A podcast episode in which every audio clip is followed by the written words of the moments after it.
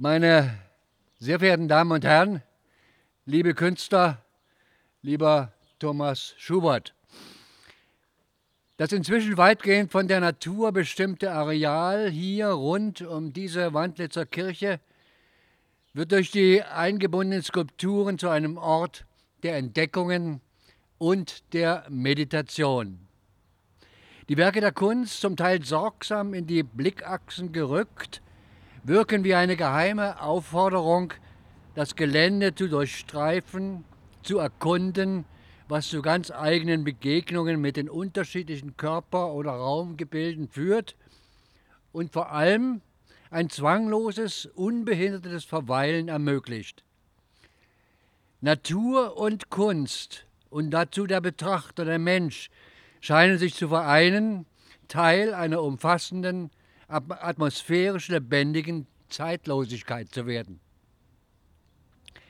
Es sind bewusst nicht sehr viele Arbeiten, die Thomas Schubert in verdienstvoller Weise für die zweite Staffel seines Skulpturengartens ausgewählt hat.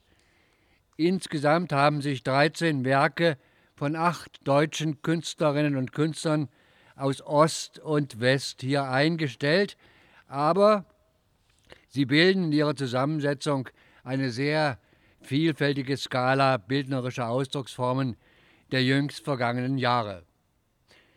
Das erlaubt einen sehr interessanten Vergleich zwischen den verschiedenen Gestaltungsintentionen der gegenwärtigen Skulptur, welche ihr Profil als Kunstgattung seit den ersten Jahrzehnten und besonders seit Mitte des 20. Jahrhunderts mehr und mehr nach verschiedenen Richtungen hin erweitert hat. Man denke nur an die Objektkunst, die Installationen oder auch an die Landart, um nur einige der neuen Ausprägungen zu nennen. Die gravierendste Neuerung der Moderne aber bestand in der Entwicklung der abstrakten Skulptur, welche dem uralten zentralen Motiv der Bildhauerkunst, der Gestaltung des Menschen oder des Tieres, also des lebendigen organischen Wesens, eine andere Form der Körpergestaltung entgegenstellte und damit einen bis heute anhaltenden Widerstreit in der Kunstdiskussion entfachte, die sich mit den Schlagworten Figuration oder Abstraktion zusammenfassen lässt. Aus einer sachlich ganzheitlichen Sicht heraus erweist es sich jedoch als sinnvoll, beiden Formen ihre völlige Berechtigung zuzugestehen, weil nicht zuletzt eine gegenseitige Wechselwirkung weitere Ausdrucksmöglichkeiten auf den Weg gebracht hat und für dahin auch bringen wird. Ich habe für mich einmal die Beobachtung konstatiert, in jeder guten figurativen Arbeit sind abstrakte Energieformen enthalten und in jeder guten abstrakten Gestaltung lassen sich untergründig figurative Elemente finden. Ob das so stimmt, weiß ich nicht. Aber es stellt sich für mich schon eine Hilfskategorie bei der Einschätzung von Werken dar, bei der jedoch auch für den Wissenschaftler das Intuitive eine wesentliche Größe bleiben wird.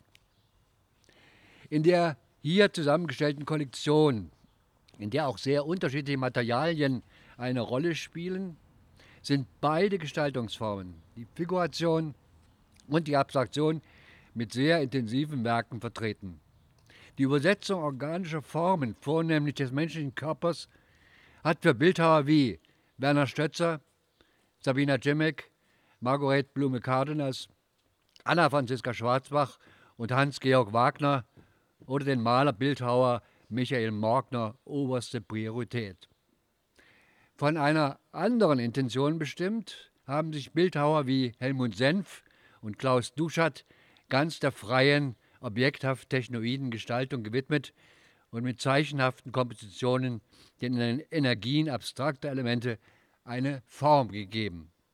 Aber auch innerhalb dieser beiden Gruppierungen lassen sich deutlich unterschiedliche Charaktere und damit eigenständige Handschriften feststellen, die ihrerseits zum vergleichenden Betrachten anregen.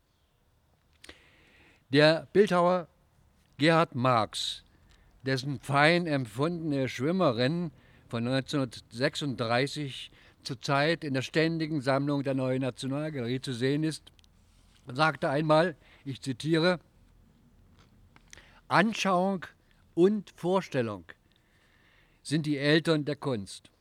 Anschauung und Vorstellung sind die Eltern der Kunst. Beide müssen sich zu einer rechten Ehe verbinden, damit das Kind lebensfähig wird. Wer zur Wahrheit durchdringen will, muss die Wirklichkeit hinter sich lassen. Das heißt, eine Übersetzung der Natur in die Sprache der Kunst ist notwendig. Zitat Ende. Werner Stötters Werra von 1986, ein sich mühsam festhaltende sitzende Frau, bildet ein prägnantes Beispiel für diese Übersetzung, also diese Verlagerung menschlicher Körperformen in neue Zusammenhänge, die von der Bedeutung her noch erkennbar sind, aber durchgehend andere Akzentuierungen setzen. Kein Detail dieser weiblichen Figur stimmt unter anatomischen Gesichtspunkten. Fast alle Formen sind verkantet, überspitzt, ineinander gestaucht. Aber gerade dadurch erfährt diese Plastik ihren schmerzlichen Ausdruck, vermittelt sich die Gebärde des Konflikts, Konfliktes des Angehens gegen eine nicht sichtbare Außenkraft. Werner Stötzer, 1931 geboren und 2010 verstorben, vor allem ein Meister der Steinbildhauerkunst, hat einmal sinngemäß gesagt, dass er den Schmerz nicht durch einfache Nachbildung, sondern durch die Sprache des Bildhauers zum Ausdruck bringen müsse. Seine Arbeiten werden durch ein ruheloses In sich Ruhen bestimmt. Ein expressives Aufbruchsverlangen paart sich mit einer kompakten Körperlichkeit zu bedrängenden Lebenszeichen. Bedrängnis findet sich auch in, in Arbeiten von Sabina Jimmick, Jahrgang 1942, wieder hier aufgestellten Gruppen Plastik Scala von 2014, die eine angespannt liegende Frau mit drei kleinen Kindern zeigt, welche sich offenbar vom großen weiblichen Körper getragen fühlen. Diese Ballung von Körpern verdeutlicht, durch die schrundige Oberfläche noch betont, eine ganz eigene Bewegtheit, die wohl Kraft vermittelt, aber zugleich bis zur Grenze der Fragilität getrieben wird. Aus dieser Spannung heraus ergibt sich für den Betrachter ein nachhaltiges, beschäftigendes Konfliktpotenzial. Skulpturen werden zu Sinnbildern einer existenziellen Realität. Demgegenüber strahlen die in Sandstein gehauenen Torsi von Margarete Blume Cardenas, ebenfalls Jahrgang 1942, eine gespannte Ruhe aus, die sich ganz auf das Leibliche konzentriert.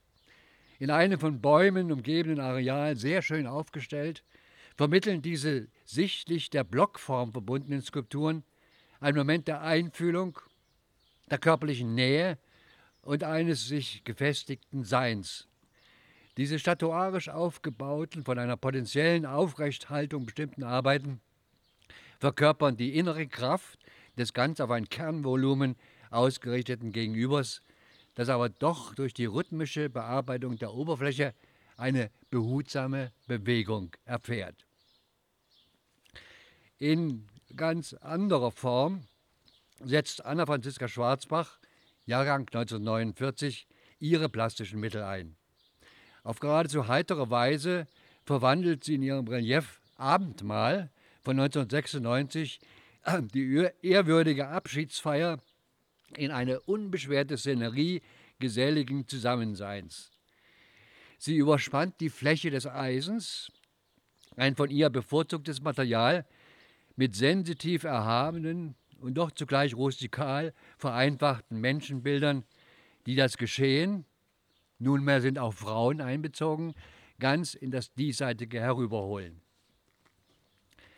Aus einem völlig anderen Holz geschnitzt präsentieren sich im wahrsten Sinne des Wortes die stammartig aufragenden Figurationen von Hans-Georg Wagner, Jahrgang 1962. Für ihn bleibt zwar die menschliche Figur der entscheidende Bezugspunkt, doch in diesen beiden aus dem Holz herausgetriebenen Arbeiten verknappt er das Organische in so starkem Maße, dass wir das Gefühl haben, vor wuchtigen, archaisch anmutenden Zeichenformationen zu stehen. Aber der elementaren Stärke der kantigen Volumen steht eine brüchige, aufgespaltene Gliederung der Teile gegenüber, welche der Behauptung des Raumes als ein Moment der Vergänglichkeit und des Fragmentarischen entgegengesetzt wird.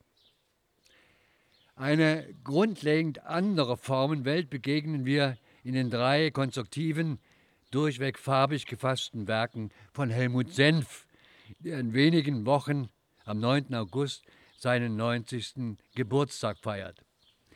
Sein Wirken ist eng mit der Burg Giebichenstein in Halle verbunden, wenngleich vor allem Erfurt und seit einigen Jahren Sassnitz als seine eigentlichen Lebensorte zu nennen sind.